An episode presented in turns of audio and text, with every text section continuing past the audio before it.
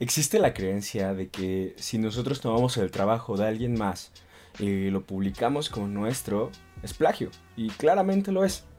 Pero el tomar ideas de muchas personas, poder integrarlas, hacerlas nuestras y después transmitirlas de una forma diferente, eso es arte. Eso es arte y aparte es inspiración. Nada en el mundo, nada es nuevo realmente. Hay una frase que dice, todas las palabras se han dicho, todas las canciones ya se han escrito, eh, todo ya ha sido hecho. Realmente la diferencia es que no lo hemos visto de una manera en la cual podamos decir que es original. Ninguna idea lo es. Si nos podemos a pensar, todas tienen sus raíces en muchas inspiraciones pasadas. Pablo Picasso dice que el arte es un robo todo lo estoy sacando de este libro, Roba como un artista, de Austin Kleon. Un amigo me lo recomendó después de haber escuchado el podcast del blog de creatividad y realmente entendí por qué. O sea, mi amigo lo que hizo fue simplemente abrirme el panorama sobre la creatividad, porque justamente muchos de nosotros podemos pasar por estos lapsos creativos de no sé qué hacer, y entonces buscar ideas nuevas para poder hacerlo, pero pues empezaron con las ideas también de es que esto ya está hecho, es que esto alguien más ya lo está haciendo, es que esto no es original y podríamos quedarnos ahí perdidos en la idea de pues es que no lo es y tiene sentido, no es original. Sin embargo, lo que sí podemos empezar a hacer es generar nuestras propias ideas, nuestros propios conceptos y poder transmitirlos a las personas de una manera diferente. Eso es lo que podemos empezar a hacer este libro dice que hay 10 cosas que nadie te ha dicho acerca de ser creativo. Y tiene sentido. nadie te ha dicho incluso muchas cosas y, y, como lo vimos en el primer podcast, realmente pues la creatividad casi nadie la sabe definir y casi no hay ideas concretas de lo que es, ¿no? Pero los tres puntos que a mí más me gustaron fueron los tres primeros que, que están. Y tal vez después, dependiendo, vamos a ir abordando los demás porque creo que es un libro bastante interesante y realmente es un libro cortito, es un libro que trae cosas muy buenas y que te empieza a abrir el panorama de muchas cosas. Roba como un artista es el primer punto, lo primerito que podemos empezar a ver, el, primer contacto que tenemos con esta parte y lo que nos dice es que todos los artistas tienen influencias. Pablo Picasso tenía influencias, eh, Mozart tenía influencias, Beethoven tenía influencias, todos tenían influencias, todos aquellos a los cuales tú admiras hoy en día, si es que te admiras a alguien, han tenido influencias. Y de hecho esas influencias son las que hacen a esa persona. Entonces, lo primero que podemos empezar a ver es empezar a observar qué están haciendo los demás, qué es lo que las personas que nos inspiran pueden están haciendo y qué fue lo que los inspiró a ellos a hacerlo. Y justamente, creo que de hecho es el capítulo que más es más extenso porque te empieza a hablar de varias influencias que tienen muchos artistas. Y entonces al empezar a darte cuenta que pues realmente de una u otra forma empiezan a hacer las cosas diferentes y lo pueden ir hilando y pueden crear algo nuevo. Al inicio siempre empezamos copiando. Empezamos, por ejemplo, cuando tocas música no creas y compones tu propia música, sino que tocas música de alguien más y empiezas a generarte ideas de ese alguien más para empezar a empaparte de conocimiento y poco a poco tu ser va saliendo. Yo creo que tu ser va saliendo y de ahí empiezas a tomarle cosas y empiezas a ser creativo y empiezas a, a hacerle cosas que tu propia intuición te dice. Aquí Austin nos propone un ejercicio que podemos empezar a hacer y que yo lo empecé a hacer con Elon Musk, que es una persona que admiro mucho que lo que puedes hacer es empieza a, imitar todo eso que tienes de ahí. Y no con un hecho de empezar a hacer ahora una copia exacta de él, sino que empieces a ver las cosas que él está haciendo o que esa persona está haciendo para que tú puedas de alguna manera replicarlas en ti. Y que poco a poco eso te vaya empujando. Austin te plantea algo y es que empieces a trepar el, el árbol familiar. Ni siquiera es un árbol de tu familia propia, sino de las personas que admira.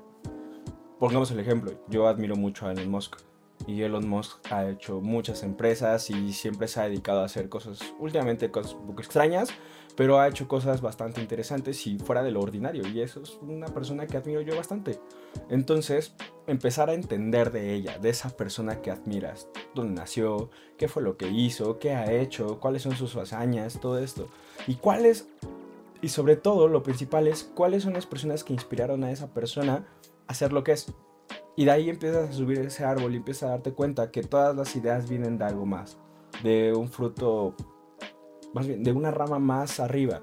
Y entonces, poco a poco, en lugar de tú querer formar algo, de, algo nuevo de otra, de otra parte, mejor te vuelves en una rama. Una rama del árbol de la creatividad, yo lo veo así. ¿Por qué? Porque al final de cuentas, todo lo que a ti te inspire esa persona, pues va a formar parte de ti para que puedas de ahí empezar a formar un nuevo criterio de ti, una nueva idea de ti y con eso empiezas a atreverte a hacer cosas nuevas. Esa es la parte. Tú puedes empezar a robar, pero a robar ideas, a robar esta información, a investigar, a entender qué está pasando para a partir de ahí crear una manera diferente de hacer las cosas. Ahí es donde está el punto de partida. Empezar a obtener la información para poder después transmitirla de la manera en la que tú quieres. Tampoco se trata de que al final cuentas tú empieces a imitar a todas las personas con tal de parecerte a ella.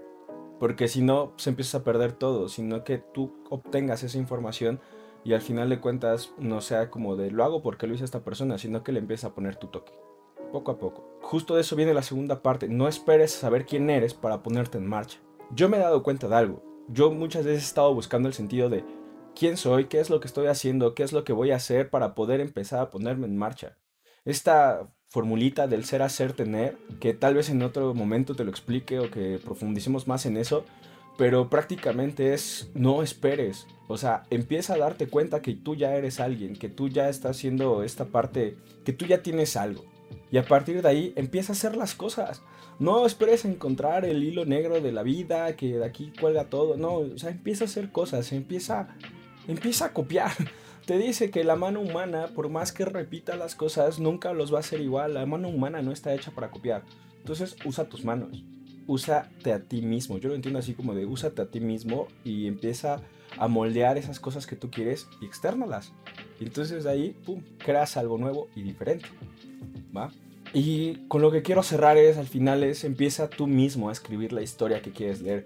Escribe el libro que quieres leer, te mencionan el libro.